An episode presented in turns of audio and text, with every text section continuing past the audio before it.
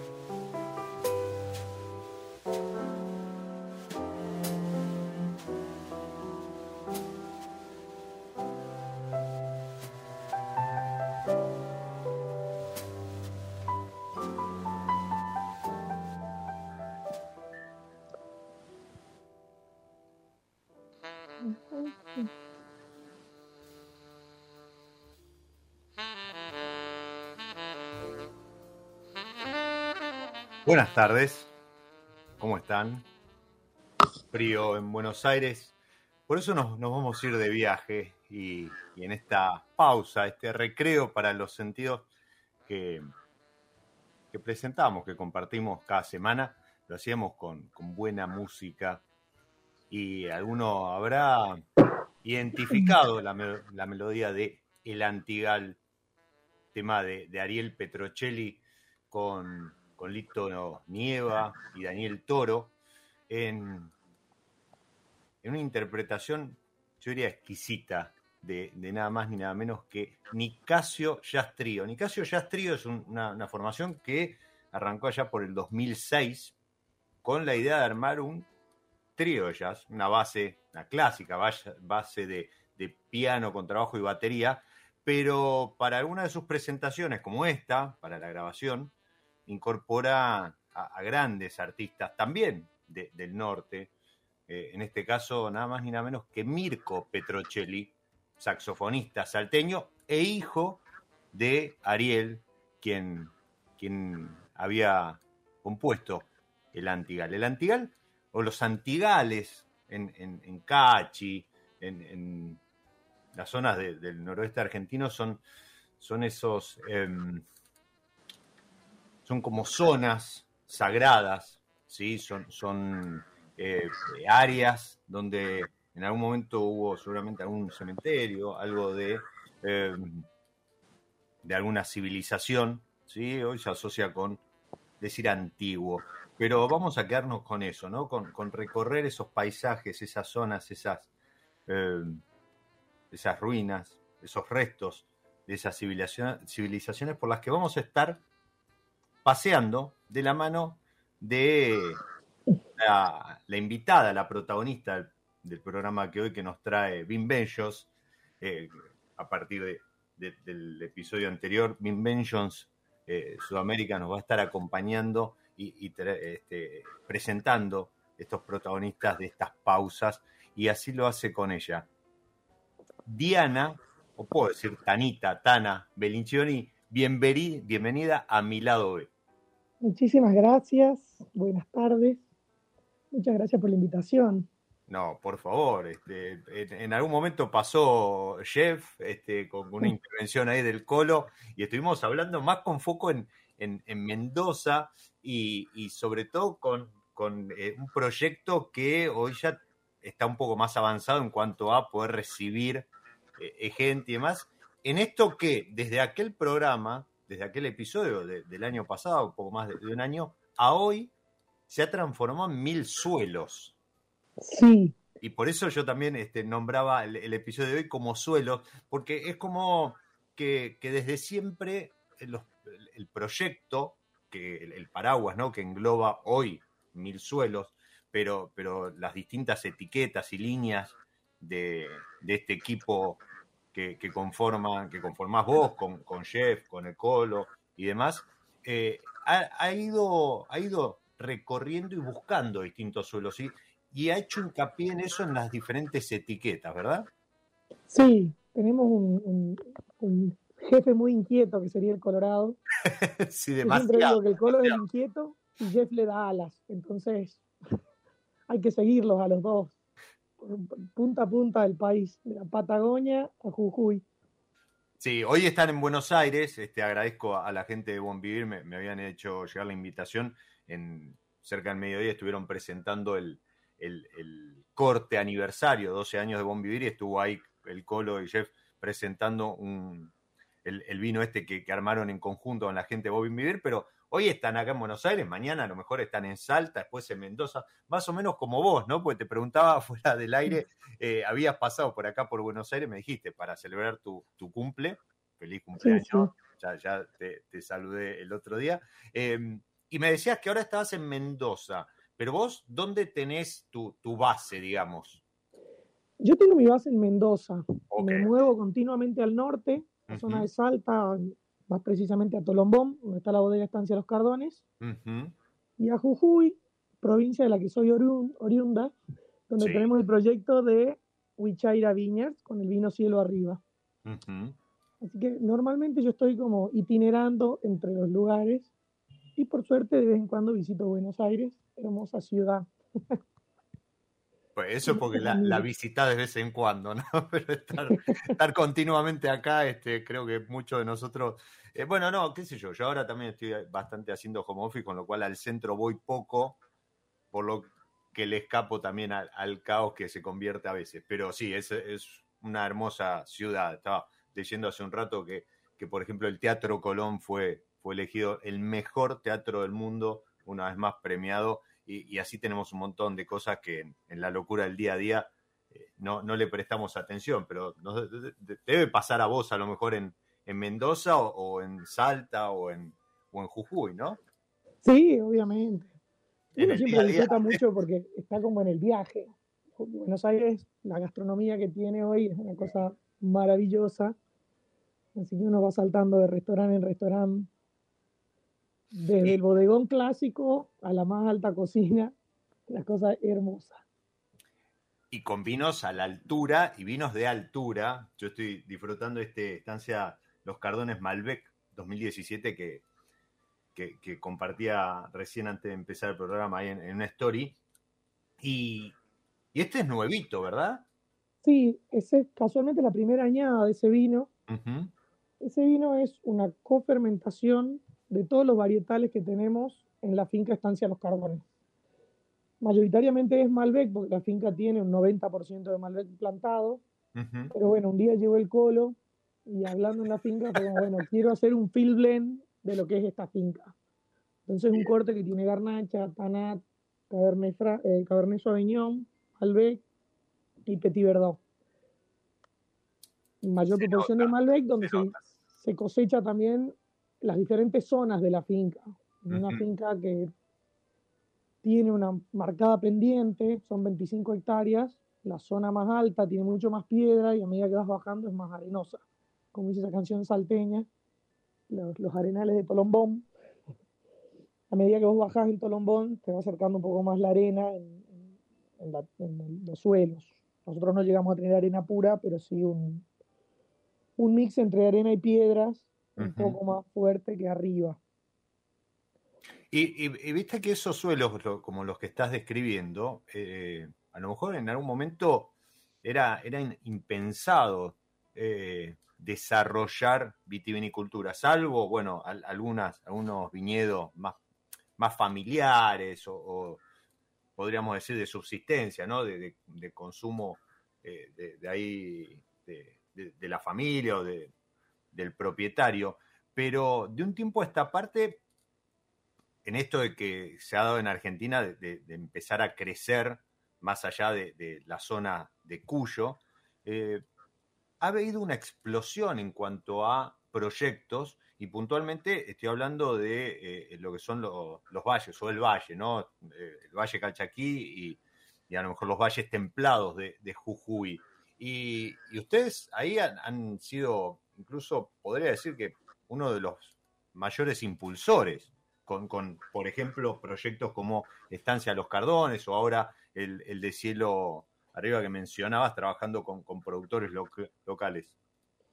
Nosotros, yo te cuento, eh, lo que sería Estancia Los Cardones, bueno, el Valle tiene mucha cultura en lo que es la viticultura, tiene bodegas de mucha historia, porque la historia argentina, en su momento, cuando se, limitó de alguna manera que las provincias produzcan lo que mejor les salía, vamos a decirlo entre comillas, la viticultura quedó en Cuyo y particularmente quedó afuera de Cuyo en el Valle Calchaquí, lo que sería Cafayate. Sí, exacto. Lo que yo creo muy interesante al día de hoy en la viticultura es cómo vamos cambiando y cada vez como aprendiendo y siendo mucho más conscientes del lugar exacto donde sacamos la uva. Ya sea que en Mendoza, sea que estamos haciendo uva en Jujuy, nosotros particularmente estamos en la quebrada de Humahuaca, Estamos en un pueblo que se llama, en un pueblo, una zona que se llama Huichaira, justo frente a Tilcara. Eh, la experiencia que estamos teniendo en Cachi, tanto nosotros como otros montones de productores que realmente están haciendo un trabajo increíble, en Pucarilla, un lugar de Salta. Creo que hoy nos estamos especificando mucho más al lugar. O sea, hoy no hace, uno no hace vinos en Gualtallarí. Hoy está mucho más determinado en qué parte de Gualtallarí estás, lo mismo que Agrelo, lo mismo que Pedriel. Antes era como una gran zona. Y hoy no es lo mismo estar en un lugar u otro, ni los vinos que se consiguen de un lugar a otro. Entonces, yo creo que es un trabajo súper interesante el que se está logrando en la viticultura en general, y que es lo que está permitiendo y animando también a buscar estos nuevos terruños que tanto trabajo dan, porque, bueno, yo al llevar las partes del norte, en el norte tenemos siempre los pequeños problemas con el río, las lluvias, zona de montaña, ríos que vos pasás en esta época del año y decís, esto jamás se cortaría. Y en Estancia Los Cardones siempre decimos que el, día de cosecha es el día que el río se corta en enero y no nos deja pasar. Y podemos estar semanas pasando a pie, durmiendo en la bodega, porque, bueno, contra la naturaleza no tenemos remedio.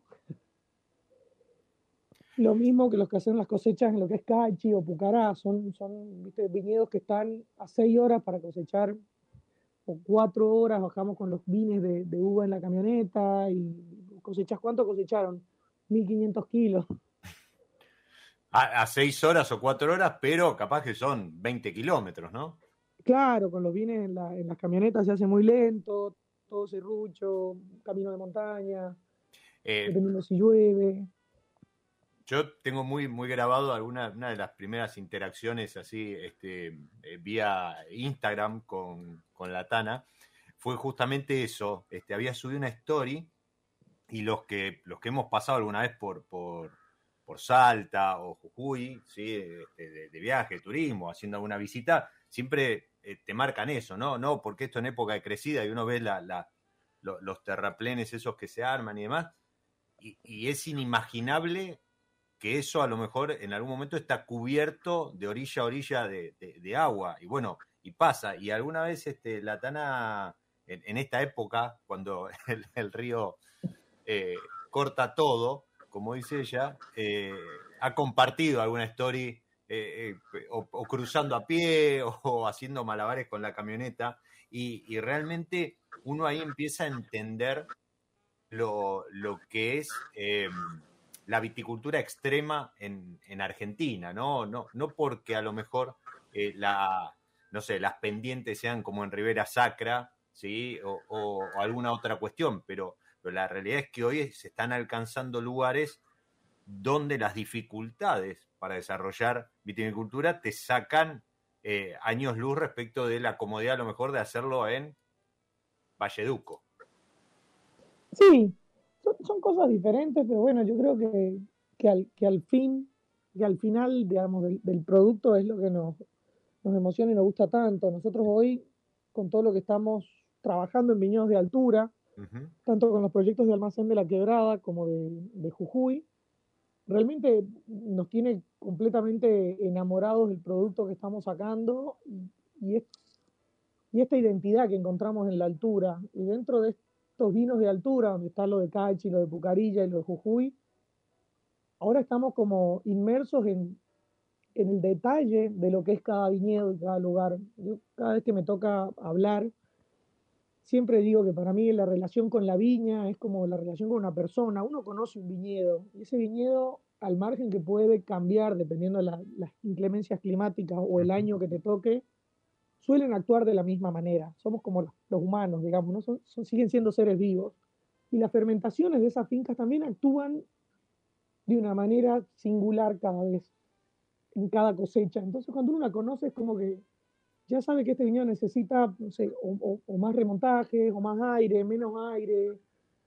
Y es ese vínculo que yo creo que mientras más te conoces, como mucho más detalle y mucho más profundo puede ser el, como el producto que uno llega al final. No sé si se entiende más o menos. El... Eh, es como que, que explotas mejor la relación, ¿no? Este, claro, uno genera una relación con la viña, con la, con, la vinificación, con ese vino, con el entenderlo, entender, entender cómo sucede todo el proceso desde la vendimia hasta tener un vino en la botella. Hoy, eh, recién decías, creo que estamos en un punto donde se está aplicando mucho, mucho estudio, ¿no? Mucho de, investigación, mucho de desarrollo, mucho de conocimiento, y, eso hace esto, ¿no? Incrementa que el conocimiento ya no sea respecto de la planta o de lo que se ve, sino también de lo que hay debajo y cómo interactúa. Y creo que eso eh, hoy, hoy está llegando a la botella, ¿no? el, mejor aprovechamiento de determinadas variedades con determinados suelos, cómo se da esa relación y esto que vos decías, ¿no? Y además, eh, la mano de, del enólogo, de la enóloga, o, del ingeniero agrónomo, ingeniero agrónoma, trabajando en ese viñedo respecto al conocimiento de lo que tiene ahí y de qué manera puede expresar lo, lo mejor que tiene ese viñedo, esa parcela, esa hilera para dar. Totalmente. Y ahí es donde empieza el detalle, ¿sí? Tal vez esto al, consumidor todavía tarde en, llegar, pero, pero creo que hoy se está incluso virando la comunicación a eso, ¿no? Ya no se habla de vinos de Valle de Uco o vinos de Mendoza, bueno, mucho menos, sino que se habla de lugares. Totalmente, se habla de Altamira, se habla de San Pablo, donde sería el Valle de Uco. Sí, pero, pero es que además se empiezan a percibir esos lugares en los vinos.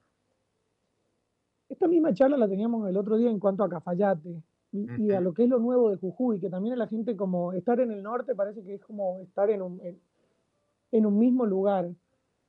Nosotros en Cafayate, con la instancia Los Cardones, yo estoy cosechando el Malbec para tanto Anco, Flor de Cardón, Tiger. El 18 de enero, entre el 15 y el 18 de enero empieza la cosecha cosecha de Malbec. De Malbec, eso te iba a decir. Si no la cosecha, la cosecha de Malbec. La cosecha de Malbec. Nosotros en esa finca que tenemos el Malbec, tenemos garnacha, un poco bueno de Petit Verdot, de de Tanate, lo que yo te contaba que está hecho, se termina en febrero la cosecha. Y yo soy muy amiga de, mi señor Marco Echar ahí en San Pedro de Yacochulla, que él cosecha en abril, pero yo lo voy a ver, y al margen que vamos a tener estilos o no diferentes, yo voy en enero y él tiene, no terminó de, enverar la uva, o sea, está verde. Estamos a 20 minutos de distancia. Son completamente diferentes los microclimas entre Tolombón y San Pedro de Yacochulla. Eso es impresionante, por eso también da cuenta un poco de la diversidad y, también un poco justifica la, cantidad de etiquetas que hay y que siguen saliendo al mercado. Eh, sin ir más lejos, ustedes ven este, Estancia Los Cardones, Malbec, y usted, alguien podría decir, bueno, pero otro Malbec más. Bueno, si se cruzan con él, eh, no lo dejen pasar, no lo dejen seguir de largo, pues se van a encontrar con otro Malbec, no otro Malbec más, otro Malbec. Y, bueno, y ahí aparece también esto de la cofermentación, este, este field blend, pero más allá de eso, eh, lo, que comenta Latana, o sea, Malbec que se cosecha en enero versus Malbecs que se cosechan y, no en, otra parte, no sé, en, Santa Cruz. No, no, ahí a 20 minutos en abril. Y, y esos dos Malbec uno los puede vinificar igual y demás, pero no van a ser iguales. ¿Verdad? Porque van a estar expresando lugares, momentos, climas, etcétera, eh, diferentes. Y, hace también a la, a la riqueza que tenemos nosotros como país vitivinícola. Y, y es algo para destacar. Totalmente. Nosotros las cosechas, ponele, siempre lo decimos, arrancamos la cosecha en enero con Malbec en Cafayate. Y terminamos toda la cosecha teniendo en cuenta todo Mendoza en Jujuy con cielo arriba en abril, que generalmente le encanta estar en Semana Santa, también otra fecha complicada para cosechar. Pero es un momento. Es como que arrancamos en el norte, volvemos en Mendoza, tenemos la variedad de lugares de Mendoza y volvemos al norte, pero a Jujuy una cena completamente diferente. A mí Jujuy es otra de, las, de los ejemplos que tengo de esto. Yo tengo un proyecto en Purmamarca con un primo mío y nosotros cosechamos el Malbec de esa bodega en marzo. Está a 20 minutos del viñedo de, de cielo arriba en Huichaira, que lo cosechamos en abril. Y son dos minutos de diferencia, o sea, en un segundo de un lado y el otro. Y soy la misma persona que lo cosecha, soy como con el Colorado que siempre dando una mano. En el, momento de cosecha, es, digamos, es el mismo grado de madurez el que buscamos y tienen un mes de diferencia. ¿Y, cómo juega? Nos, estamos poniendo a lo mejor muy, muy técnico. Este, le pido a Leo, Leo Escapato estaba, está escuchando, este, comentaba recién ahí en, Instagram.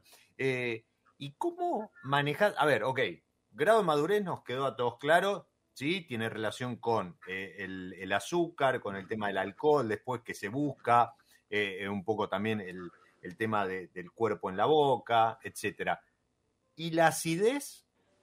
Porque hoy es una, característica, una característica que se busca también, ¿no? Eh, vinos frescos, a lo mejor no, no tan pesados y demás, que tiene también mucho que ver con, el, punto de, cosecha. Pero ¿cómo llega en estos diferentes lugares la acidez a ese momento? Digo, ¿se desarrolla bien? ¿Hay que esperarla? ¿Hay que acompañarla un poco? No, tenemos muy buena acidez en lo que son los, los viñedos estos de altura de los que hablamos. La verdad que, la amplitud térmica y el frío del lugar, otra cosa que nadie se imagina, el frío que hace en Jujuy, da una acidez súper interesante. Y bueno, yo creo que dentro de este punto de lo que hablamos, el punto de cosecha, la acidez es clave en, este, en esta armonía de, la valla, digamos, de la uva. No es que uno solo busca azúcar, sino tiene que estar maduro, pero equilibrada con la acidez. O sea, que, no pierda la acidez. Exacto, porque aparte, bueno, este, está más que comprobado que también eso es lo que después le va a dar sostén en el tiempo, ¿no? Este, no, no estamos hablando a lo mejor ya de vinos de, del año, vinos para, para ver más jóvenes, sino vinos que uno los puede pensar a futuro y fundamental que tengan ese, eh, esa acidez que los sostenga, sino terminan cayendo pronto. Eh, a mí me sorprende, perdón que vuelva sobre, pues mientras la Tana habla, yo aprovecho y disfruto de, este Malbec 2017. Y, de vuelta, Malbec 2017, cofermentación de Malbec con, con todas estas variedades que, mencionaba, que, son las, las que Estancia Los Cardones desarrollan en otras etiquetas. Y, nuevamente, muy fresco, un vino de, de hace cinco años y perfectamente a ciegas podría pasar, este, no, no te digo un 2022, pero, pero perfectamente podría pasar por un 2021, 2020. Y, realmente habla también de, lo que da el lugar, ¿no? El, potencial que tiene, porque de vuelta eh, son, son viñedos relativamente jóvenes con, con, los que están trabajando, o, están trabajando algo de, viña vieja. No, no, en lo que sería todo lo que es estancia los cardones son viñedos jóvenes, excepto el torrontés que sí viene de un parral muy antiguo que está abajo. No, está en la finca nuestra, sino es una finca de Tolombón, una zona abajo que eso lo compramos todos los años. ¿Y cómo te llevas con el torrontés? ¿Viste que bastante bien con el torrontés. Tenemos ahí. Bueno, nosotros justamente esto que hablamos del torrontés y la acidez. Eh, nosotros al momento de cosechar el torrontés lo hacemos en dos cosechas diferentes. Mm. Una mucho más temprana para conseguir una frescura en el torrontés y una expresión del torrontés un poco más cítrica. Bien. Y una segunda cosecha con un torrontés ya un poquito más maduro para una expresión, bueno, la, típica expresión floral que todos conocemos de nuestro querido torrontés, el jazmín. Sí. Eh, y la idea es hacer un blend sobre eso para conseguir un torrontés que no agote en la boca, digamos que como que fluya en lo que sería la boca, que no canse el, aroma. Por ahí son tan presentes los vinos como Torrontejo, te puede pasar con un Sauvignon Blanc o vinos que tienen tanta expresividad que, la idea es, cansan enseguida. Claro. Y también que puedan acompañar desde un punto de lo gastronómico, un punto de sentarte al borde de la pileta o de comer empanadas con picante con torrontés, que es una gran combinación.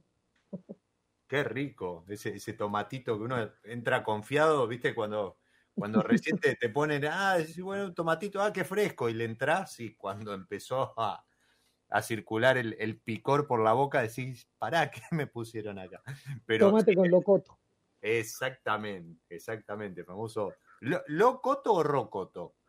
En Perú le dicen rocoto, pero es más grande. Y lo que sería en el norte, en Jujuy, es locoto, pero es más chiquitito. Pero es súper sabroso, porque es un... Sí. No, y cuánto hace enojar la semilla, dicen los, los oriundos del norte, cuánto pica.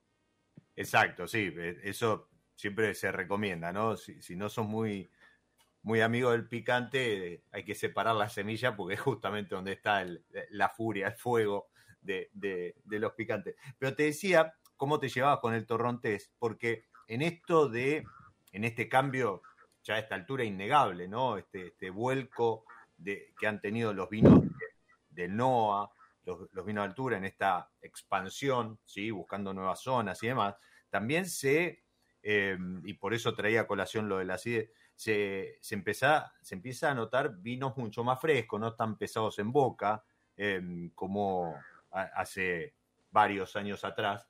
Y, mm, con menos alcohol inclusive, ¿sí? no, no tan alcohólico, pero en ese cambio de perfil del NOA, eh, muchos dicen que eh, se está se está haciendo que el torrontés deje de ser torrontés.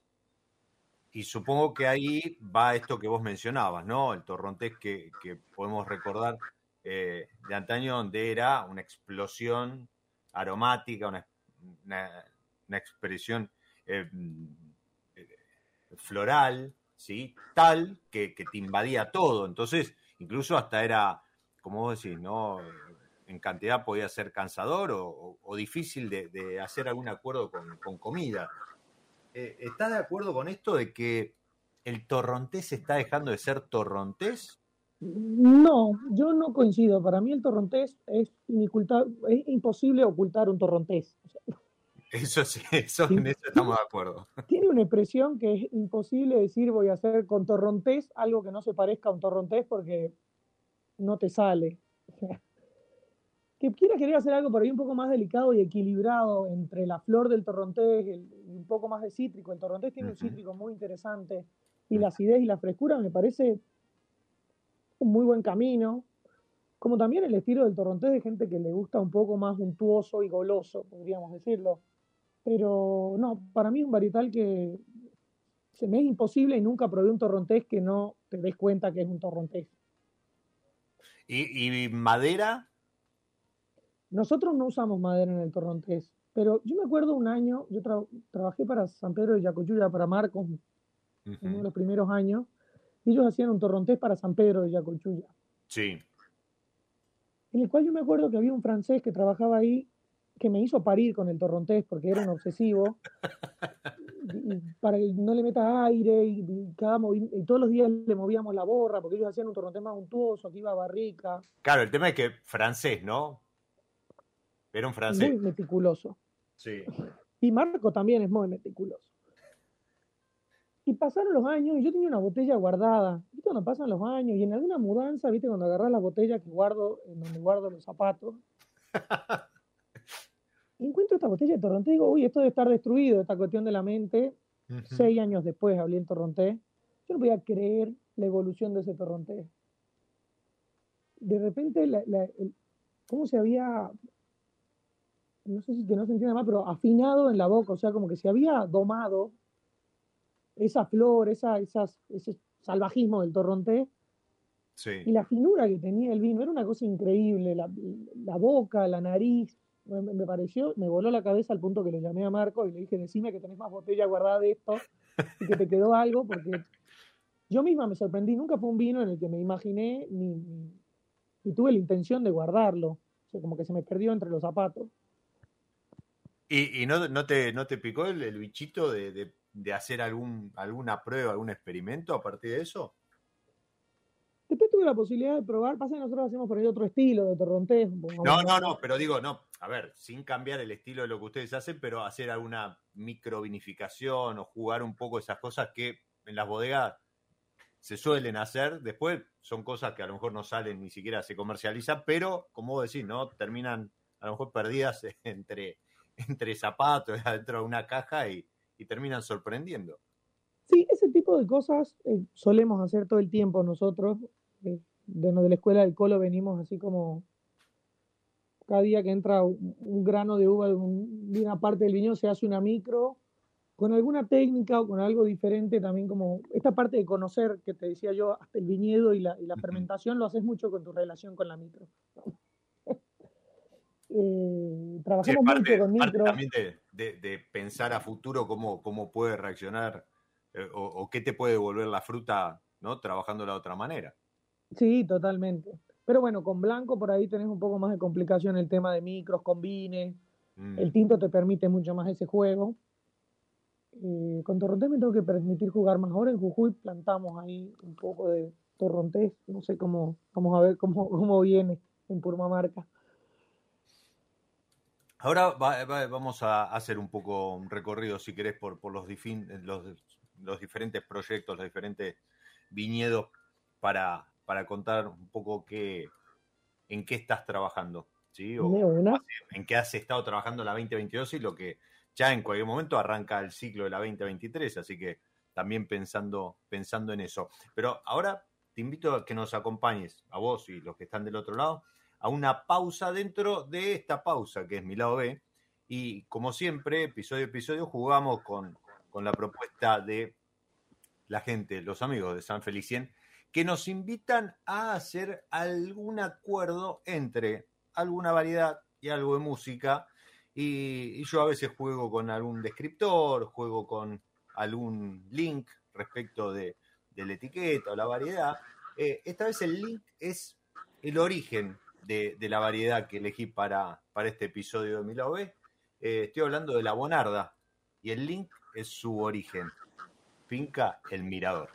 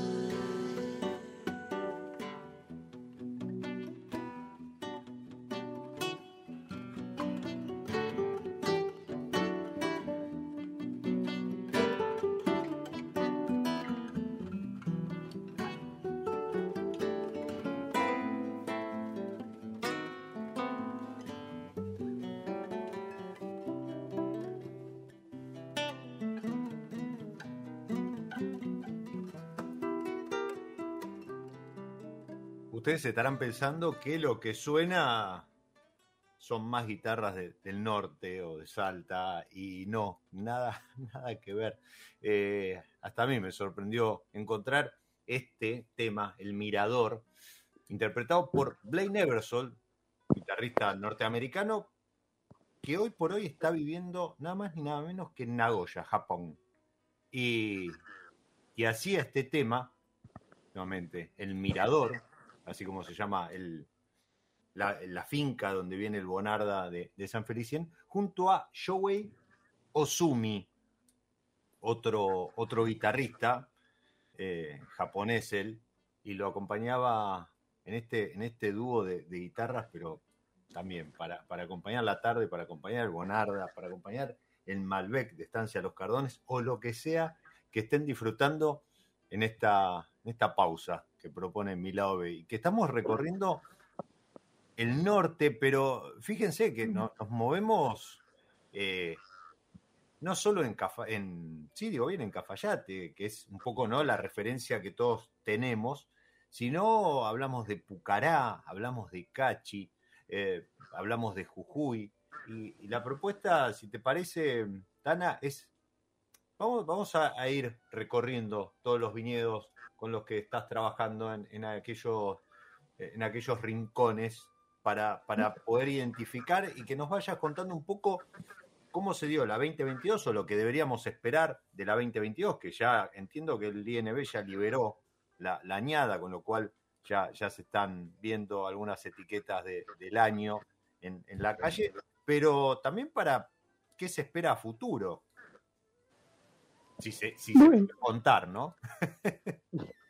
No, fue una cosecha muy linda. En lo que es el tema norte fue muy complejo el tema del clima y los ríos, como les contaba. Mm. Creo que en, Estancia Los Cardones fue el peor año con el tema del río. Para mm. llegar a Estancia Los Cardones hay que cruzar el río Santa María. No sé si estoy diciendo algo que es una burrada o es el único no, pero es de los pocos ríos o el único que yo he visto en mi vida que corre al revés, viene de sur a norte. Entonces la particularidad que tiene es que en la finca nuestra no llueve. La uva es súper sana. Pero todo lo que llueve en el sur de que está la provincia de Tucumán, aparece en el río y corta el camino. Ok. Eh, ¿Y al viñedo lo afecta de alguna manera? ¿O, más allá de, poder brindar, bueno, suficiente agua para riego, supongo? No, no, porque no, primero el, viñedo no saca de ese río agua, ok. tenemos un pozo, Sí. El, viñedo no, el viñedo de Estancia Los Cardones es súper, súper sano. Entre que es muy seco, hay viento y no llueve mucho en la finca. Es un viñedo súper sano. Esta cosecha fue, una cosecha muy linda, me gustó mucho. Vino con muy buena, muy buen equilibrio, esto que hablamos hace rato de la acidez, la madurez, la fruta, el tanino de la misma piel a mí en estancia siempre me sorprende la intensidad de sus vinos. Bueno, vos estás tomando uno, son petróleo. sí, pero, pero eh, me sorprendió hace un rato cuando lo escorché y lo serví en la copa, eso es verdad, ¿sí? Dije, uy, este es de los del NOA eh, old school, pero no, o sea, es petróleo, pero cuando te lo llevas a la boca, no es que te metes, viste, una, barra de, chocolate o una barra de petróleo, o no sé, una barra de petróleo. mucha frescura. Sí, sí, sí. Mucha fruta, y eso que, estás tomando vos de 2017, que ya tiene sus lindos años en botella también. Es más, ese fue el último vino que hicimos con corcho natural. Bien. Eh, después pasamos a Diam. Este es mi último recuerdo de ese vino. Pero en Estancia Los Cardones fue una cosecha súper linda en este sentido. Yo creo que vamos a tener grandes vinos. Nosotros de la 2022 ya tenemos en la calle nuestro amigo el Torrontés. El Lanco. El Lanco Torrontés ya está en 2022. Bueno, que es el único vino, digamos, del proyecto que sale tan. que sale como vino del año. Podemos, no sé si tenés presente el precio de ese. Si no, mm, lo googleamos. Déjame que lo busque para no decir una burrada que Maya me rete. sí, igual está, estaba, de vacaciones, me parece, ¿no? Sigue, andaba paseando. Mayita está por Jujuy. muy emponchada. Esto que hablabas hace un rato del frío, me, me sorprendió verla con un sol radiante, pero muy emponchada. Sí, Jujuy y, aparte literal emponchada, ¿no? Andaba. Con poncho, sí, sí, sí. Jujuy en esta época tenés la cuestión del viento norte, que de repente tenés 27 grados a la tarde y a la noche 2 grados. Sí, ningún llévate un saquito que refresca. Nada de eso. Nunca que vayas a Jujuy, ni siquiera en enero, lleves un saquito que refresca y te olvides la campera. lo dice alguien que, o sea, no solo cruza los ríos caminando para llegar al viñedo, sino que, que ha tenido que pernoctar ahí, así que... Sí, sí. Pero bueno, en estancia, como te decía, una cosecha súper linda, vinos súper equilibrados, muy buena fruta, muy linda acidez. Creo que van a ser grandes vinos desde el 2022. Yo tengo por ahí este, eh, un valor, bueno, si no después se corrige, pero eh, la verdad que para mí el Anco es, un muy lindo torrontés. Eh, en esto que, mencionabas vos hace un rato de buscar un equilibrio entre que no se vaya de, cítrico, ¿sí? Este, o sea, con, una cosecha muy temprana, o no te invada esa cosa floral más, este, más, más conocida, ¿no? Ese, ese moscatel este, que, que, tira su ADN ahí en la copa.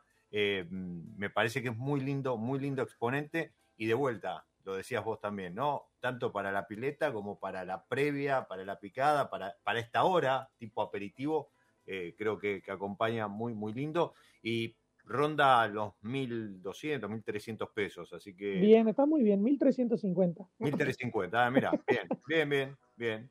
Ahí está, muy actualizado. Por acá, mirá, y acá Esteban, que, que anda en su búsqueda de sus 1.002 vinos, tira tip de acuerdo gastronómico, maridaje, armonización, como lo quieran llamar, Anco Torrontés y Fatay. Mira vos, eso no lo tenía. Pero se me hace que, pueda andar muy bien, ¿eh? Así que Anco, Torrentes y Fatay, dale, Esteban, después, después te cuento. Pero para los que estamos lejos de las empanaditas con, con el rocoto, es un, es un muy buen, muy buen tip. Entonces, eso es estancia Los Cardones. Sí.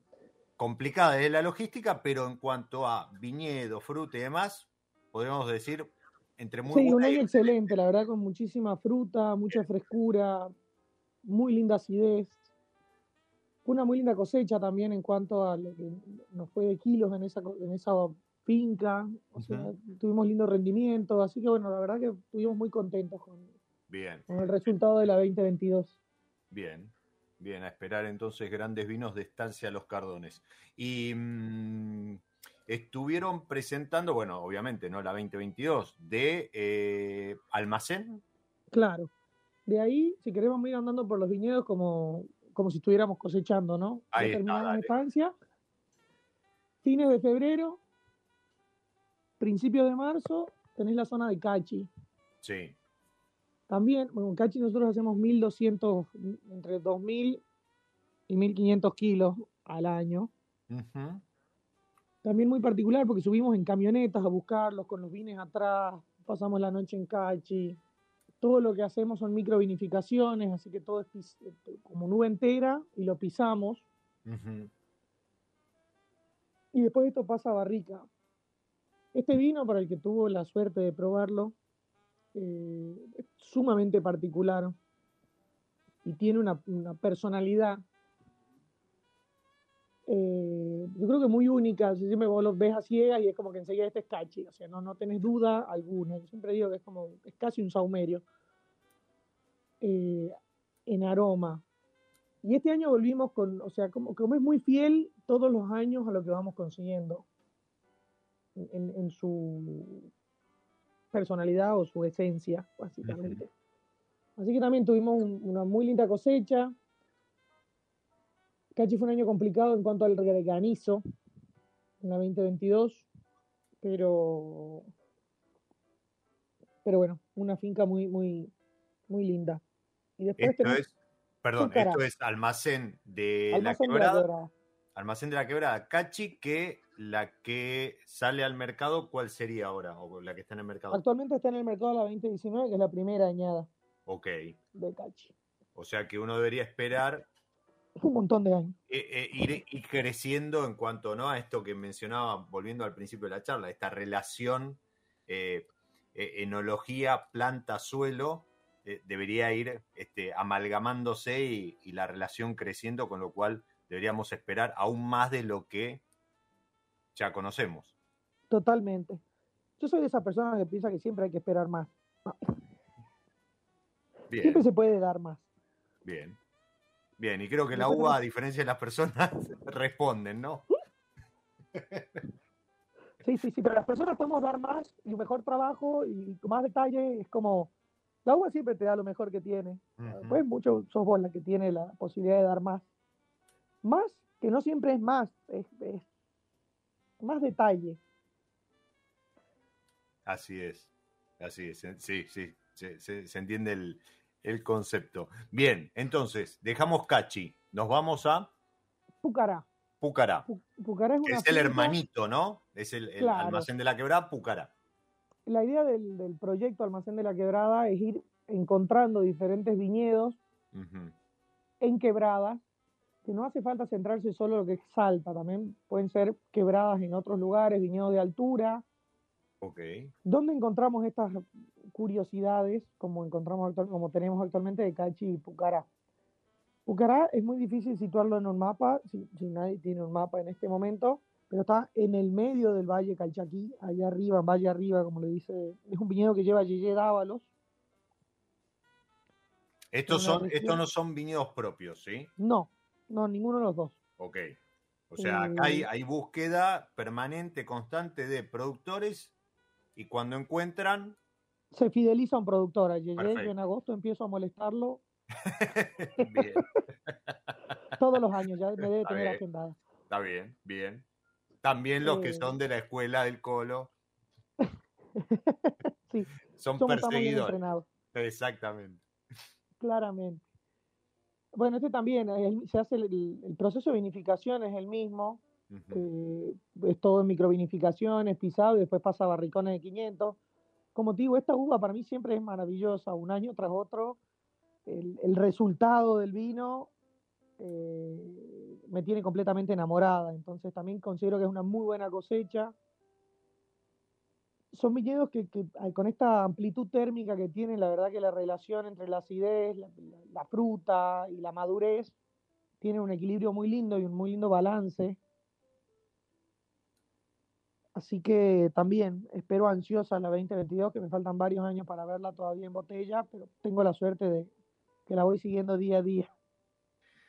Bien, acá siempre el concepto es ese, ¿no? Dijiste, barricones de 500 litros usados y demás como para tratar de darle esa redondez, pero sin, sin invadir. Acá lo, que se trata de buscar es, me, gustó eso, la expresión de, podríamos decir, del saumerio de Cachi y en Pucará, ¿qué, tenemos?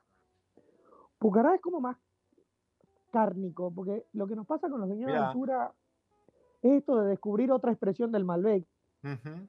Son 100% Malbec y uno no encuentra el descriptor del Malbec al que estamos acostumbrados son mucho más especiados. Eh, siempre a mí me recuerdan cuando vos caminás por estos viñedos, que hay un montón de, de, yuyos y aromáticas en el medio, que te van invadiendo estos olores. Bueno, cuando vos agarrás el vino te lo pones en la nariz y decís, wow, de repente es como trasladarme ahí y estar con todos estos aromas que a ciegas capaz que nunca dirías que esto es un Malbec. Este mensaje es para vos, que estás del otro lado y que cada vez que ves una etiqueta nueva de Malbec, como decía yo hace un rato, decís otro Malbec más, ¿hasta cuándo van a seguir haciendo Malbec? Hasta que se sigan encontrando rincones en la República Argentina que den estos Malbec, se van a seguir haciendo Malbec. Totalmente. Malbec cárnico, o sea, este, no te digo que, le pelea el, descriptor al Cirá, pero más o menos.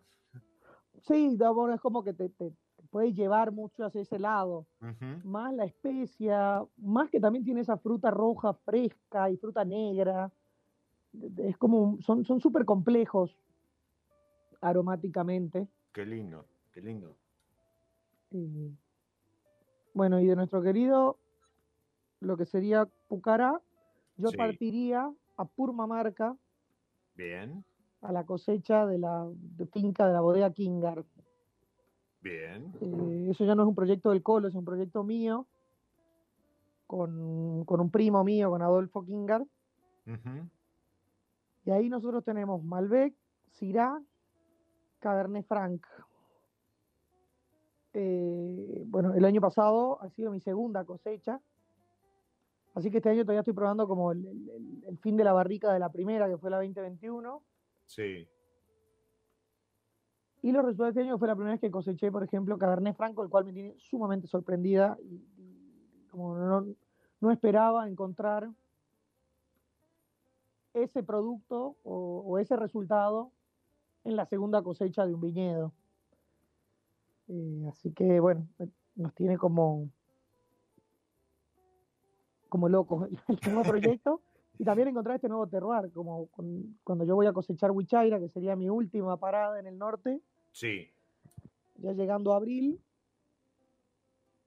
También fue una muy linda cosecha en Huichaira. Fue un año de un invierno, fue un invierno, de un verano más frío que el otoño, en, relación, un, otoño para ahí más caliente, con un poco más de viento norte, pero también un muy lindo resultado en el, básicamente es una cofermentación entre Malbec, Cabernet Franc y Syrah, el cielo arriba. Sí y un resultado súper interesante también este año, con, también es muy especiado ese vino, este, este mismo memoria que lo que me pasa en Cachi, en Pucará y en Purmamarca, el viñedo, la tierra, las aromáticas, todo esto está inmerso en estas fermentaciones. Y este al ser una cofermentación con dos varietales más, también tiene una, complejidad y, y una identidad muy particular que es un poco también lo, que uno siente, como vos decías, ¿no? No solo cuando recorres eh, los, viñedos del norte, sino también los pueblitos o, las ferias o, parás este, para, para comer, este, no sé, unos, tamales, que, en el aire se respira eh, esto, ¿no? Este, eh, aromática, yuyo, hierba, etcétera, que parece mentira, pero después las terminás eh, identificando en la copa y, eso es lo lindo de estos vinos que hablan de, lugares, ¿no? Que te transmiten eh, estos lugares más allá de la variedad y que de una manera u otra vos cerrás los ojos y volvés una y otra vez a, a ese rincón, ¿no? A ese viñedo, a, ese, esa aromática, a ese Pucará de Tilcara, a ese carnaval de Purmamarca, a estos, A, estos ríos, bueno, eh, hablando mal y pronto, puteando, pues te cortan y no podés llegar, pero así todo lo, lo de una manera que, está buenísimo y, creo que ese es, eh, ese es el presente el vino argentino, ¿no? Son, son vinos que no solo te cuentan la historia del enólogo, de la bodega, además, te cuentan la historia del lugar, pero no solo te la cuentan, ¿sí? Porque estaría muy bueno leerla en la contraetiqueta, sino que te, la, te la transmiten en la copa. Y, creo que eso es lo, mejor que le puede pasar a un vino. Totalmente. Por eso, volviendo al, inicio de la charla, Tana, creo que, es verdad. Eh, eh, hoy, hoy, obviamente, hay vinos de Valle Uco, pues son ¿no? este, blends, cortes y demás, pero cuando hablas de estos vinos de, lugar, eh, es eso, es ese rincón, es ese viñedo, ese parral, eh, es este, eh, esta, cofermentación de tal lugar, eh, de tal zona. Totalmente. Porque tampoco puedes mentir. ¿No? Para eso debería llenarlo de madera, este, un montón de cosas que para qué vas a arruinar lo, lo lindo que tiene esta relación, ¿no? Suelo, planta y, y enólogo, enóloga, en este caso, haciendo lo mejor de sí para que se exprese en cada copa. Totalmente. Un, hermoso trabajo. Totalmente, sí, sí, sí, más allá de vuelta, ¿no? Que haya que cruzar caminando o pasar la noche o después este, tardar cuatro horas con la camioneta para, para que los vins lleguen en condiciones. Eh, yo no, no, no tengo más, más, que agradecerte, este, pero antes de despedirnos, eh, me, gustaría que nos cuentes algún sueñito, algún pendiente que te quede ahí, en, estos rincones, en este recorrido que haces eh, cosecha cosecha por el NOA. Ah, yo creo que ahora, como pendiente, voy cumpliendo bastante mis pendientes. Es como que, cuando quiero llegar a algo, es el trabajo al llegar. Yo creo que un pendiente ahora es poder terminar, sobre todo en Jujuy, por ahí que es el lugar de donde, de donde soy. Con el proyecto hasta de mi bodega, hasta con lo mismo que hacemos con el colo, es esto de, por ahí terminar de, cerrar la, identidad. Bueno, como marca estamos por abrir un restaurante, eh, iniciar con el enoturismo, que también lo estamos haciendo en Huichaira, con, recibir turistas, con poder hacer un espacio de, enoturismo y de que la gente conozca los vinos del norte, conozca, el, conozca Jujuy como un, como un destino enoturístico y poder crear todo eso. Yo hay, hay varios productores hoy en Jujuy y muchos muy, muy, muy comprometidos con este sentido, pero bueno, creo que tenemos un gran trabajo por delante. Eh, lograr vinos de calidad, estandarizar calidad, eh, lograr implementar un montón de, cosas que obviamente eh, son inicios a veces, y lograr ofrecer un, un, un espacio enoturístico donde uno vaya a Jujuy y pueda estar o sea, como viajas a Mendoza, venís a ver bodegas y tenés siete bodegas para visitar, cuatro bodegas para visitar, tres lugares para cenar, dos para almorzar.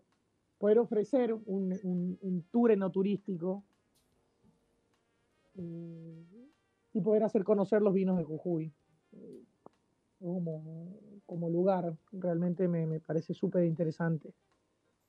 Ya lo creo, ya lo creo que sí. Y, si te parece, bueno, nuevamente te, agradezco por, el tiempo, por el espacio, por habernos acompañado, pero levanto la copa y, brindo por eso, por, por, más vinos de Jujuy y, más lugares para, para comunicar a través de la copa.